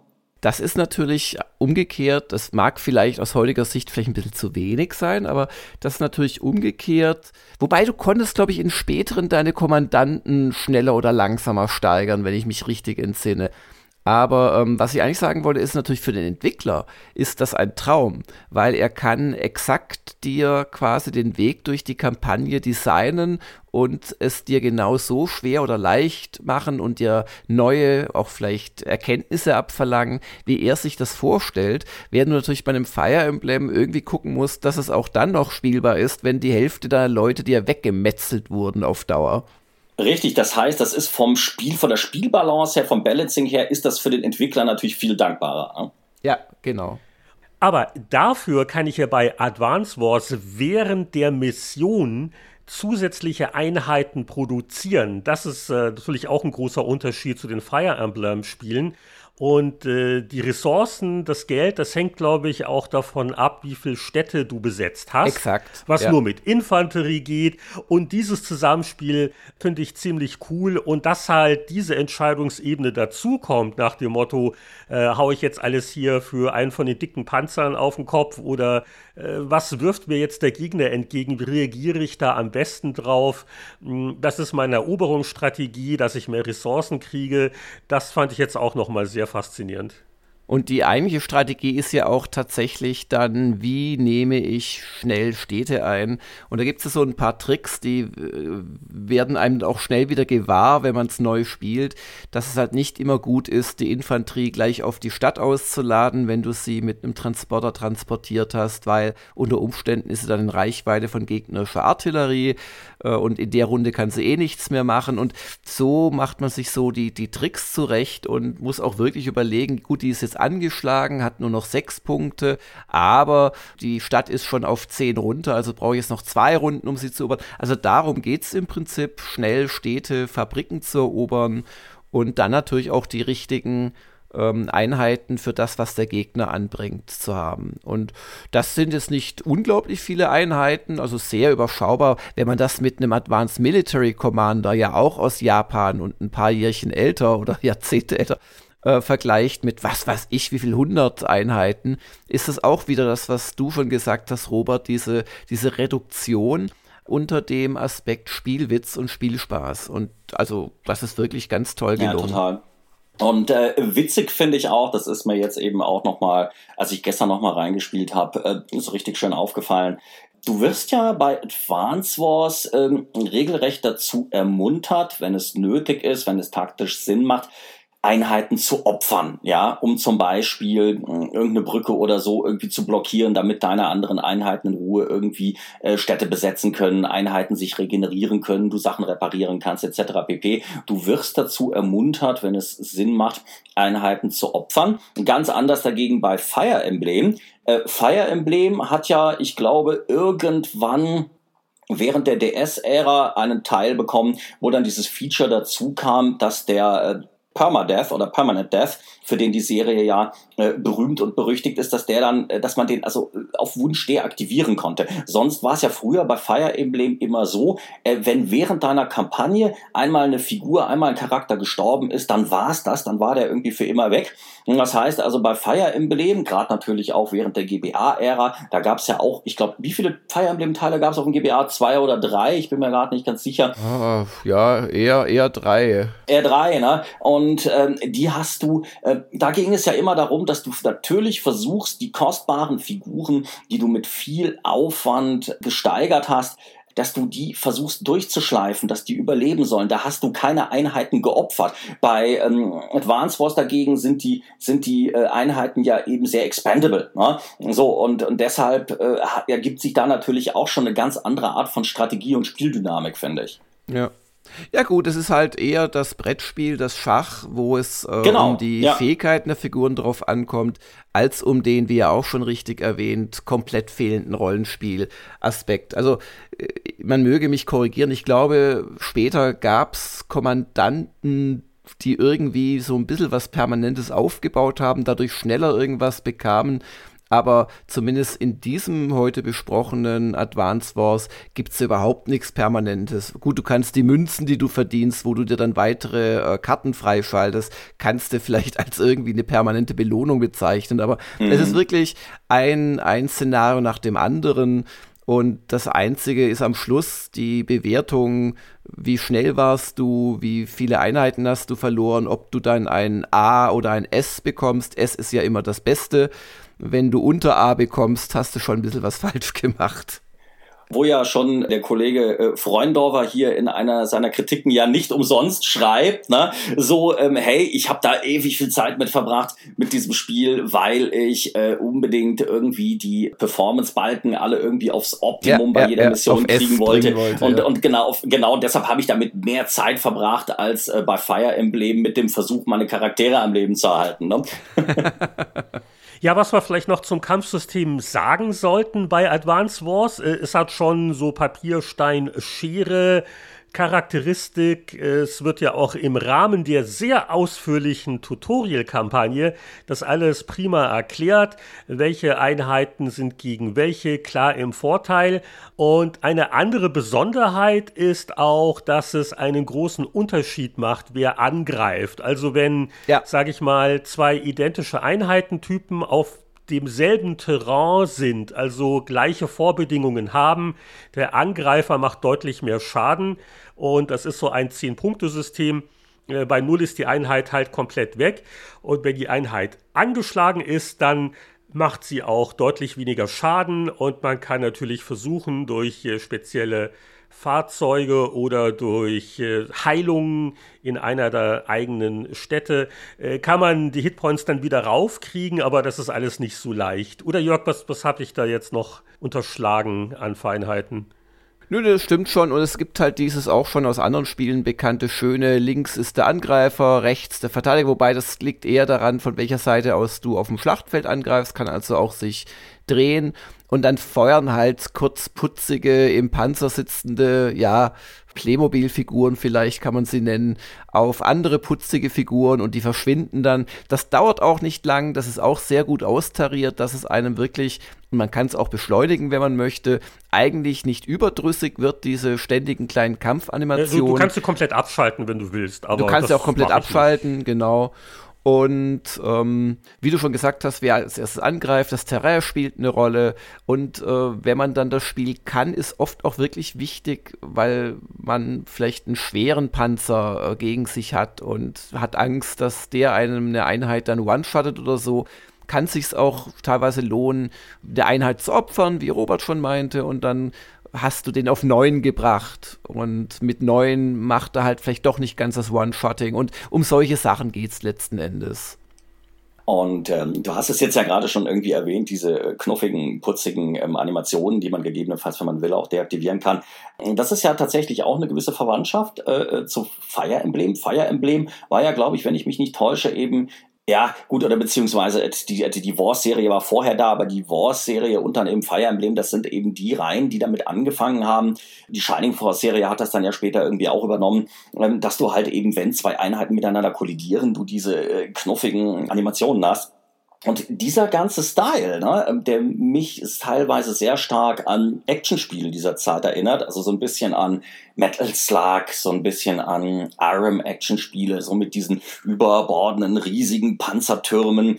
Und das hat ja schon irgendwie sehr dazu beigetragen, dass ein ja eigentlich sehr nüchternes, furzbiederes oder vielleicht auch fragwürdiges Kriegsthema eben so verknuffiziert worden ist und eben so sympathisch und zugänglich gemacht worden ist, weshalb man dann irgendwie das Gefühl hatte, es ist so ein harmloses, niedliches, ähm, kleines Strategiespielchen. Und was dann zum Beispiel auch dazu geführt hat, dass auch jemand wie ich dann gerne zu diesem Spiel begriffen hat, obwohl ich gerade auch damals in dieser Zeit nur sehr selten etwas angepackt habe, was nicht deutlich irgendwie einen Fantasy- oder Sci-Fi irgendwie ja, Background ja, ja. hatte. Ne? Sonst hätte ich das, so wenn das einfach nur so ein ganz nüchternes Kriegsspiel gewesen wäre, so eben nach dem Motto Advanced Military Commander, dann hätte ich das wahrscheinlich gar nicht angepackt. Ne?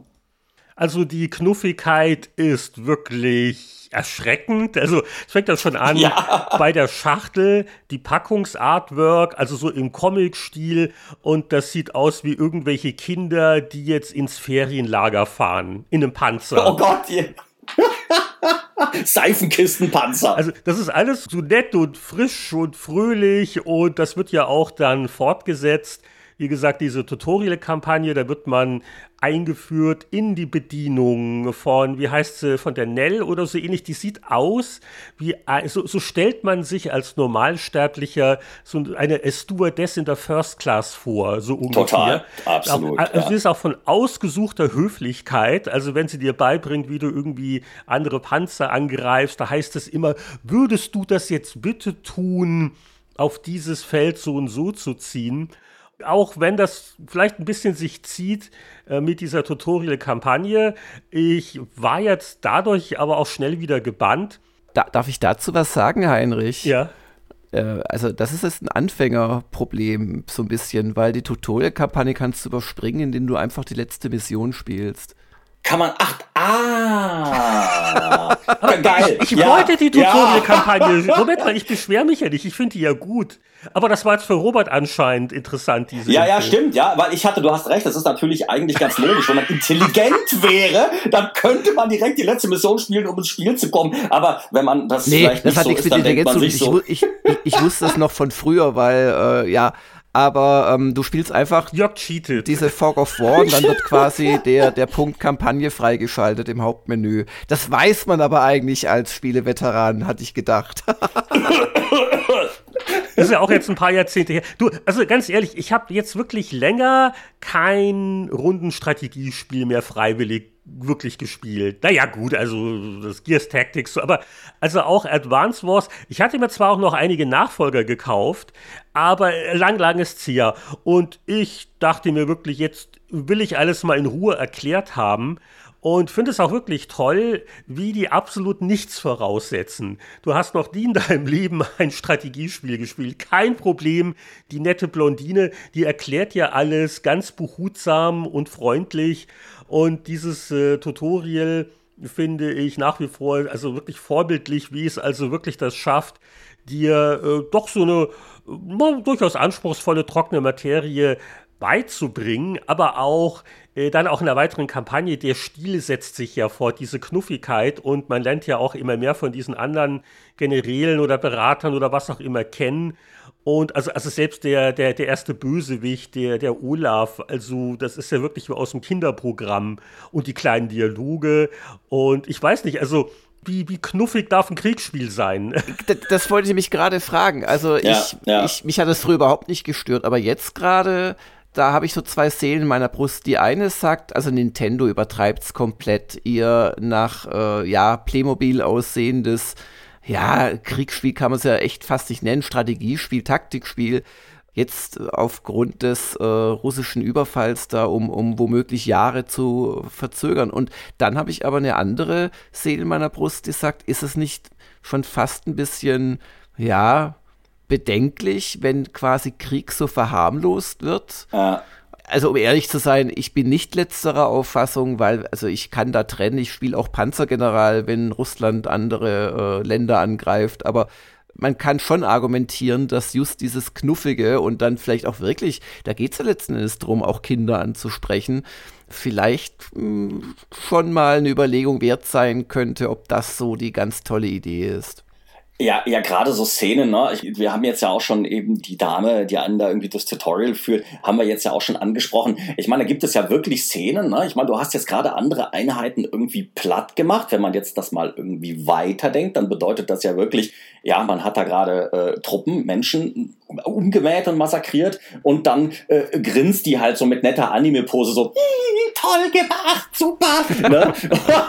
ja, und du denkst ja dann. Also, wir, wir, wir decken nach all den Jahren auf, die wahre Kriegsverherrlichung war nicht Panzergeneral mit dem deutschen Angriff genau. auf Polen, sondern das war Advance Wars. ja, ja, also es, ist halt, ich meine, so kannst du ja fast jedes Computer, ich meine, so hat ja in den 80er Jahren, haben ja die Bundesprüfleute gedacht nach dem Motto äh, Blue Max und äh, River ne? Also so abstrakt die Grafik auch sein mag, das ist Krieg, das ist böse, es gibt keine friedlichen Alternativen.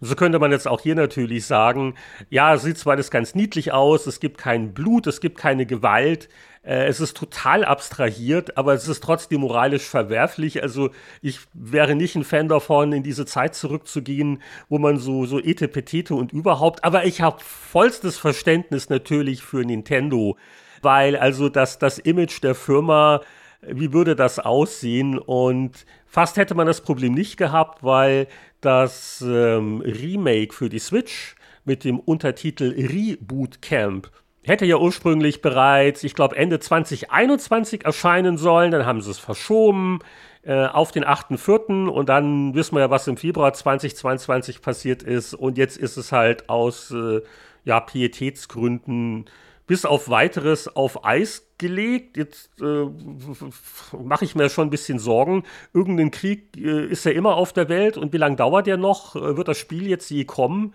Aber dann fühle ich mich auch zugleich wieder schlecht nach dem Motto, was habe ich für Luxusprobleme? Ja, und, und da, da hat die Serie ja mittlerweile tatsächlich auch so ihre Erfahrungen mit. Ne? Also ich meine, immerhin ist ja der erste äh, GBA-Teil der Reihe ähm, einen Tag vor 9-11 rausgekommen und ja, ist auch nicht so schön. Ne? Ja, ja, das hat man auch vorhin schon äh, kurz angesprochen. Das ist schon ein bisschen makaber. Ähm, äh, Pech gehabt. Aber ja, aber es ist, es hat jetzt auch wirklich ewig gedauert und ich meine, dieses Reboot Camp ist jetzt auch keine Fortsetzung. Das sind, glaube ich, die ersten beiden, die Game Boy Advance Spiele, die rauskamen, in einem neuen Grafiklook. Mal gucken, wie gut er uns gefällt. Vielleicht, wenn es doch eines Tages erscheint, gucken wir uns das an. Und es ist ja schon ein bisschen schade, dass vielleicht auch wegen des Erfolgs den Fire Emblem hatte, dass Advance Wars so ein bisschen vernachlässigt worden ist. Ich glaube, das allerletzte war auf dem DS 2008, das Days of Rune, aber das habe ich dann auch nicht mehr gespielt. Das Dual Strike habe ich noch auf DS, aber lang, lang ist her. Das war ja genau, also dieses Days of Ruin, ähm, das hatte dann ja irgendwie noch so ein leicht postapokalyptisches Szenario. Das war zwar auch noch, hatte zwar im Wesentlichen auch noch den äh, gleichen Grafikstyle, aber es war halt von der Farbwahl, es war deutlich weniger bunt und poppig, es hatte eher etwas gedecktere Farben, es war etwas düsterer. Und es hatte eine echt fiese letzte Mission, wo da dauernd dieser, dieser Meteorit einschlug oder was das war, die habe ich gehasst. Und, und genau, ne? Und das, das, das, das war insgesamt ein etwas düstererer Teil. Und danach äh, äh, ist die Reihe ziemlich in der Versenkung verschwunden. Dann gab es später auf GameCube und Wii noch diesen quasi Echtzeit-Cousin, der so ein bisschen dran erinnert hat, dieses Battalion Wars. Ja? Und aber das war ja eben auch eben, wie gesagt, kein ähm, echtes Advance Wars. Und es ist also rückblickend betrachtet, ähm, erscheint es einem fast schon irgendwie grob vernachlässigend und eigentlich falsch, dass äh, diese Serie nicht weiter verfolgt worden ist. Und man fragt sich schon, Warum hat man es jetzt mal Fire Emblem Erfolg hin und her? Warum hat es jemand wie Nintendo nicht geschafft, Ressourcen aufzustellen, mit denen man zwei Serien parallel weiter pflegen konnte? Ich meine, Advance Wars war ja wohl erfolgreich genug, um es weiter zu pflegen. Ja, aber das ist just die Frage, die ich mir auch immer gestellt habe und ich glaube, die Antwort ist tatsächlich, dass das Fire Emblem wahrscheinlich um Größenordnungen mehr verkauft hat. Anders kann ich es mir nicht vorstellen. Der Witz dabei war ja, dass ja Fire Emblem kurze Zeit mal quasi äh, vorm Ausstand oder fast vorm Ausstand ähm, die lief ja irgendwie gar nicht mehr so besonders gut, die Serie. Und dann war das, wenn ich mich recht entsinne, ich glaube genau auf dem 3DS, ich weiß nicht mehr genau welcher Teil das war, ich schmeiß die Titel da gerne durcheinander. Der, das war der 3DS-Teil, wo dieses quasi Dating-Sim-ähnliche Gehabe, also wo diese Features irgendwie eingeführt worden sind, die man dann ja später so ein bisschen auf der Switch irgendwie weitergeführt hat. Ähm, ähm, dieser Teil war dann halt eben so erfolgreich und hat sich so phänomenal gut verkauft, dass du dann. Du sprichst von Awakening, wo es dann auch eine Hochzeit gab und so weiter. Genau, Awakening, genau. Und der war ja wohl irgendwie so sensationell erfolgreich, der dann, glaube ich, später auf der Switch noch mehr, dass man natürlich dann mehr Ressourcen für Fire Emblem gebündelt hatte. Aber trotzdem, wie gesagt, schade, dass für die andere Serie irgendwie kein Platz mehr da gewesen ist.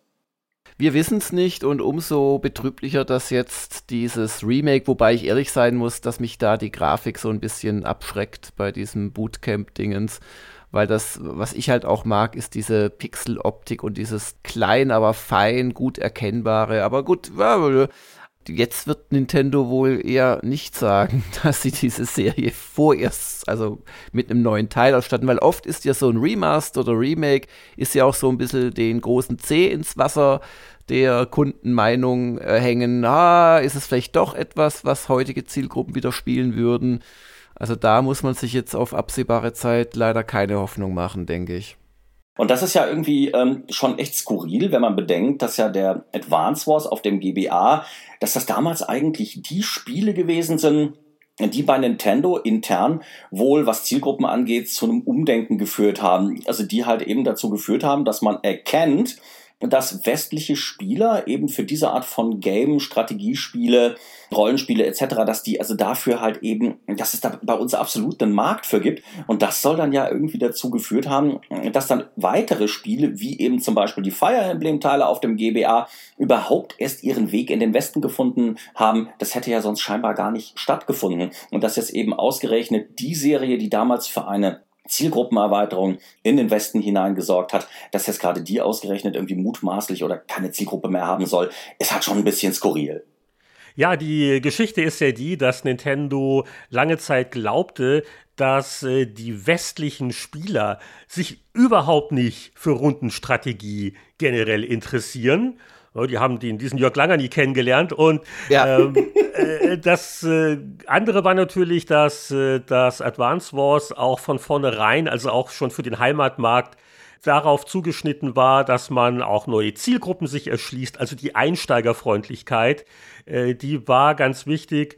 Und es gab da vor einiger Zeit äh, bei Edge mal eine Geschichte, da hatten die mit dem Makoto Shimoyo gesprochen. Ähm, die Legende ist also, dass bei Nintendo in den USA die in der Marketingabteilung hat man äh, die japanische Version irgendwie gespielt und sich dann gefragt, wow, das ist ja toll, warum verkaufen wir sowas nicht auch mal bei uns? Und dann war das so ein bisschen der Testlauf und weitere Titel kamen natürlich auch im Westen raus. Wie hat uns das jetzt beim Neuanspielen gefallen? Ich war total angenehm überrascht. Klar, ich habe es damals gespielt, 2001, das äh, waren so die Jahre, wo ich viel in der Gegend rumgeflogen bin. Da waren äh, Gameboys immer ganz wichtig, um da die Zeit zu killen. Und ich hatte auch noch ganz gute Erinnerungen an Advance Wars. Womit ich jetzt nicht gerechnet hatte, ist, wie viel Spaß mir das jetzt sofort wieder gemacht hat, da einzusteigen, wie gesagt, brav die Tutorials zu spielen und jetzt so in der Kampagne, wo es auch mal schon ein bisschen anspruchsvoller langsam wird, mich da äh, fesseln zu lassen. Die Bedienung ist also nahezu perfekt. Es hat wirklich genau diese äh, ideale Balance zwischen Zugänglichkeit und man wird nicht überfordert, aber es ist immer noch knifflig genug und so putzig das alles ist, also die Präsentation trägt auch dazu bei, dass man sich dann doch mal ärgert und da habe ich jetzt die Einheit verloren und wo kam das hier und ich habe jetzt also auch schon mal eine Mission wieder von vorne angefangen, weil ich mich da über einen Fehler geärgert hatte. Ähm, obwohl man ja sogar auch äh, während der Mission speichern kann. Also auch da ein sehr komfortabler Titel. Und äh, wow, ich weiß nicht, wie es euch gegangen ist, aber ich habe mir nur gesagt, wow, Advance Wars wirklich immer noch ein gutes Spiel.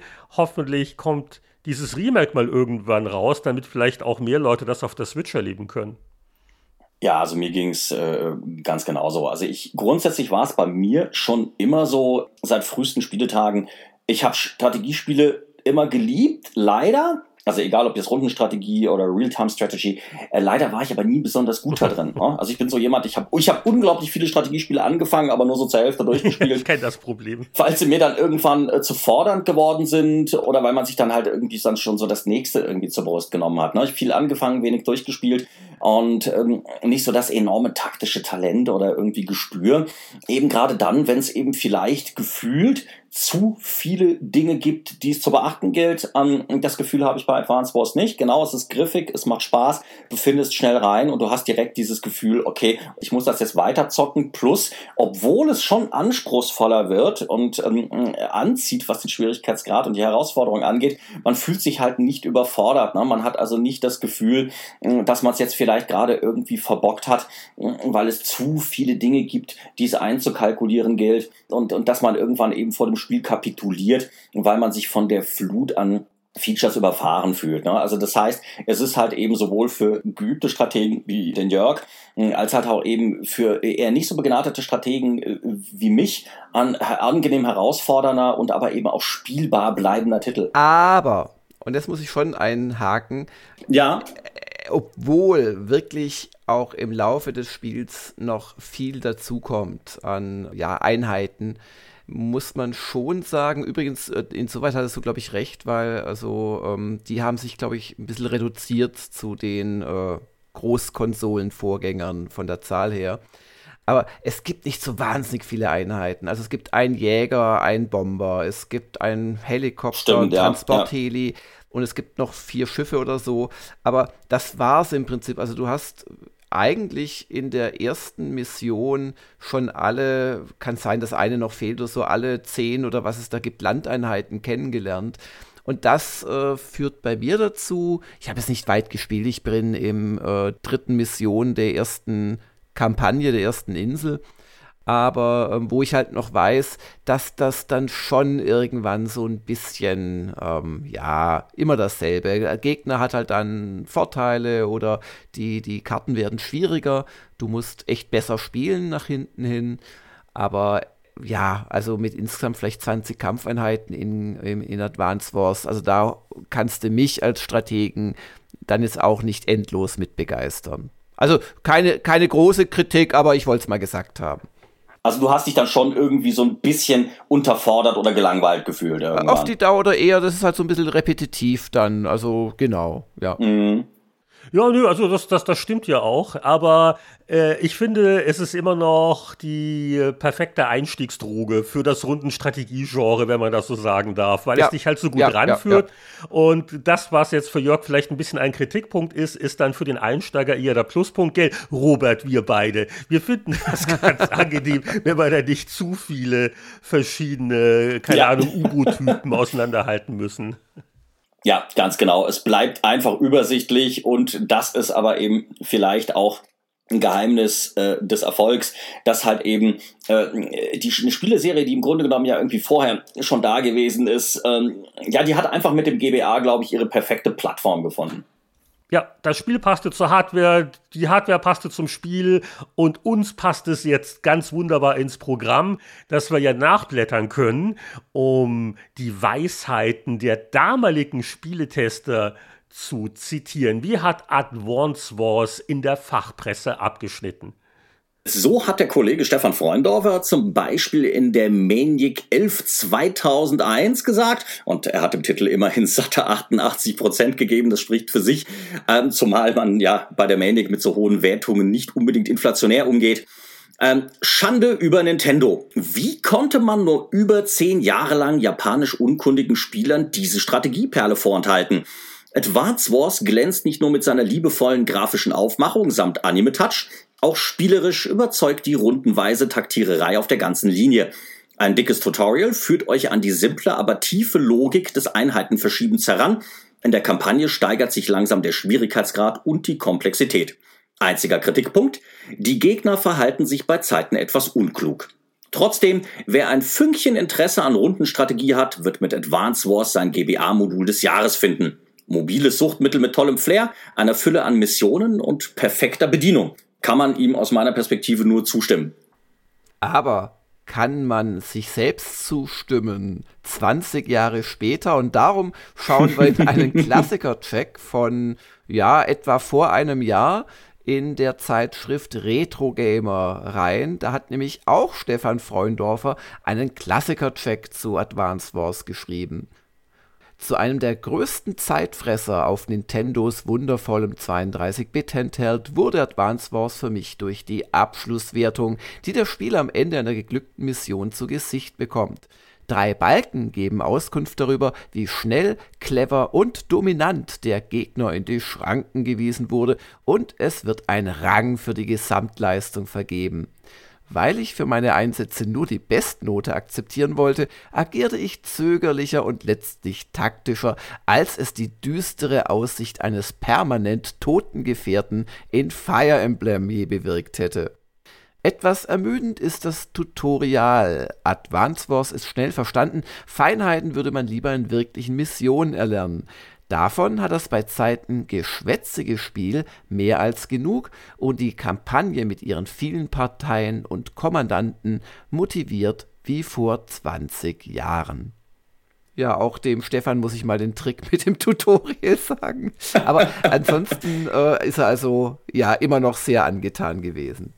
Ja, und zum ersten Advance Wars vielleicht noch die Fußnote, dass äh, die doch recht angesehene Zeitschrift Edge aus England, die hatte mal nachträglich noch ihre Wertung sogar nach oben noch korrigiert für das erste Game Boy Advance Spiel der Serie und da perfekte 10 von 10 gegeben und ja, also man, man merkt, die Presse war sehr angetan und ich habe da noch äh, von einem der jüngeren Nachfolger einen wunderbaren Test hier gefunden. Und zwar hatte 4players.de im September 2005 das Advance Wars Dual Strike für Nintendo DS besprochen.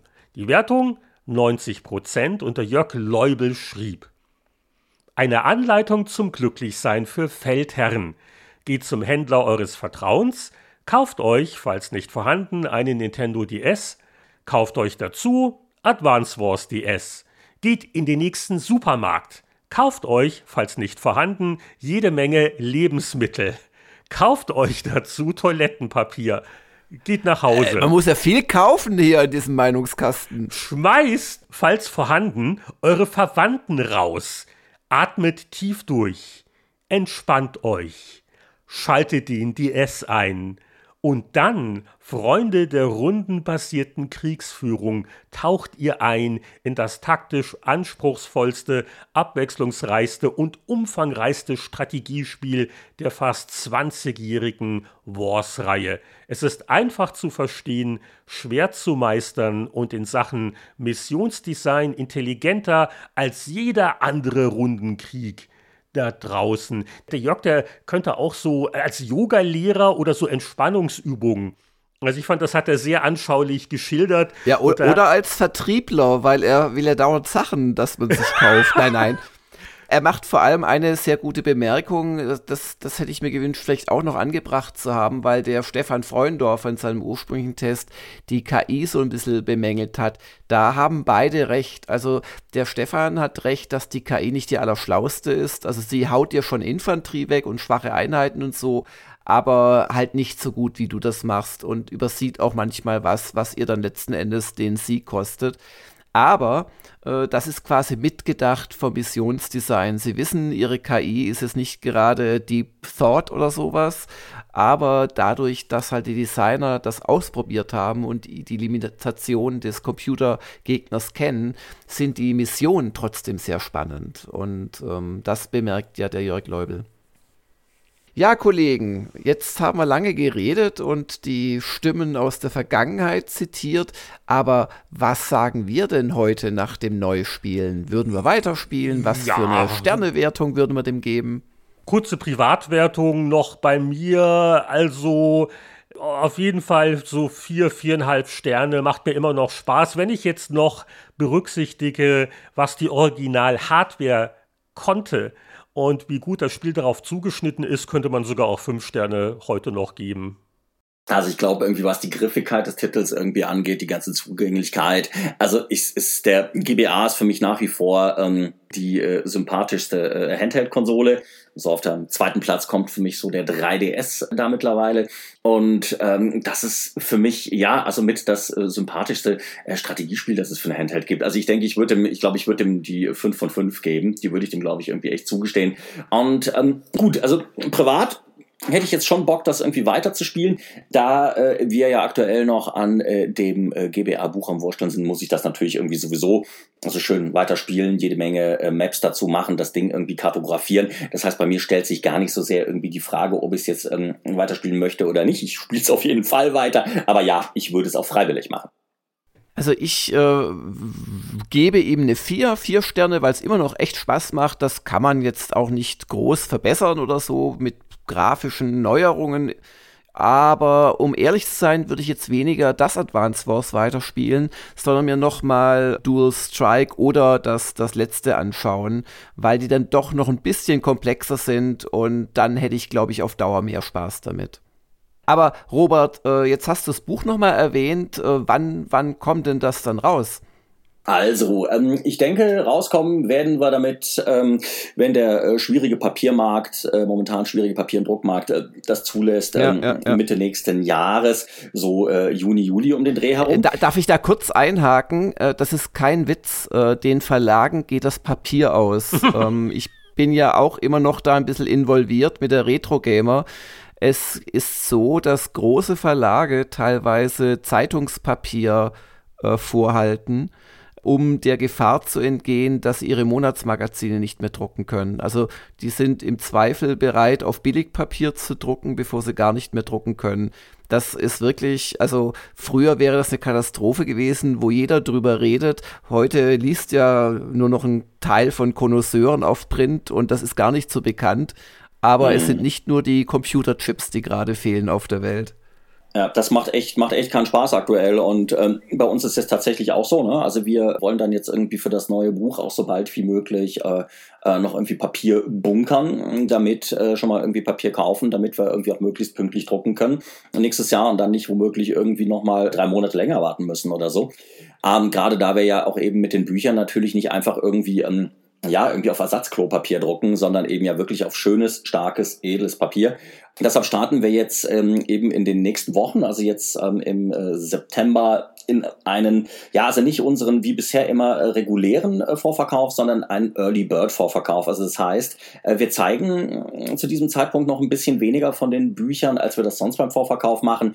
Wir geben den äh, Kunden aber die Möglichkeit, ein besonderes Paket abzugreifen. Also es wird äh, für eine im Vergleich günstige Summe die Möglichkeit geben, das neue Pixelbuch, das GBA Pixelbuch zusammen äh, mit einem Schuber zu bekommen und einem zusätzlichen Zelda Minish Cap Buch.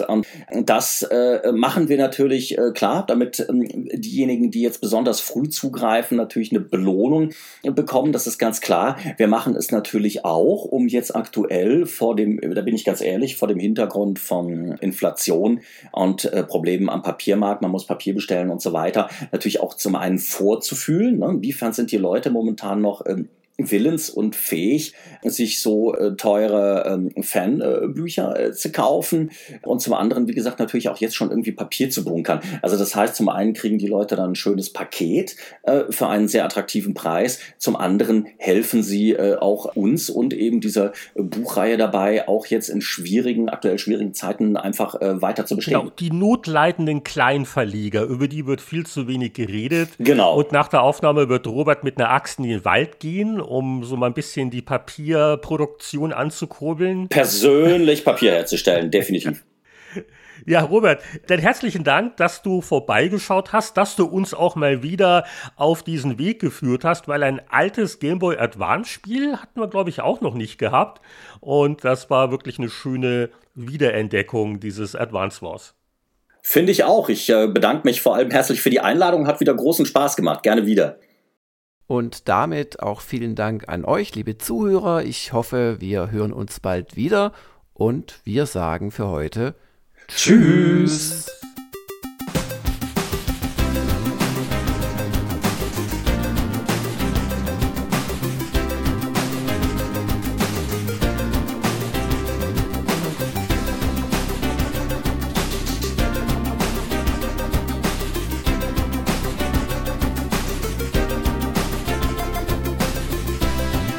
Das war die 284. Episode des Spieleveteranen-Podcasts mit dem Hauptthema Advance Wars mit dem Gastveteran Robert Bannert, bei dem wir uns nochmal herzlich bedanken.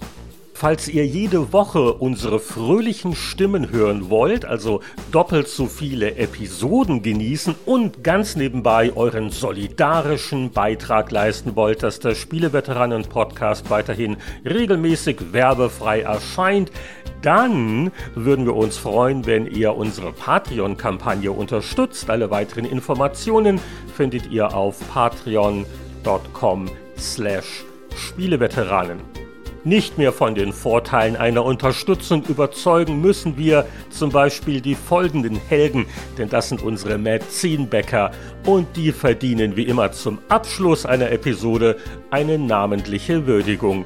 Hallo an Christian Kohlheim, Markus Werner, Champa, Marc-Alexander Grundke, Lüder Görtmüller, Pascal Turin, Mario Stritzelberger, Sören Stoneman, Alexander Schulz, Tobias Navarra, Gronk, Christian Timmer, Andreas Wander, Peter Verdi, Heinrich von Weinau, Donkey Kong, Hans-Peter Krüger, Oliver Reynolds, Patrick Grosse, Matthias Faut, Rainer Pielmann, Julian, Frank Ridders und Daniel Frödert. Bis zum nächsten Mal alles Gute. Wir hören uns wieder beim Spieleveteranen Podcast.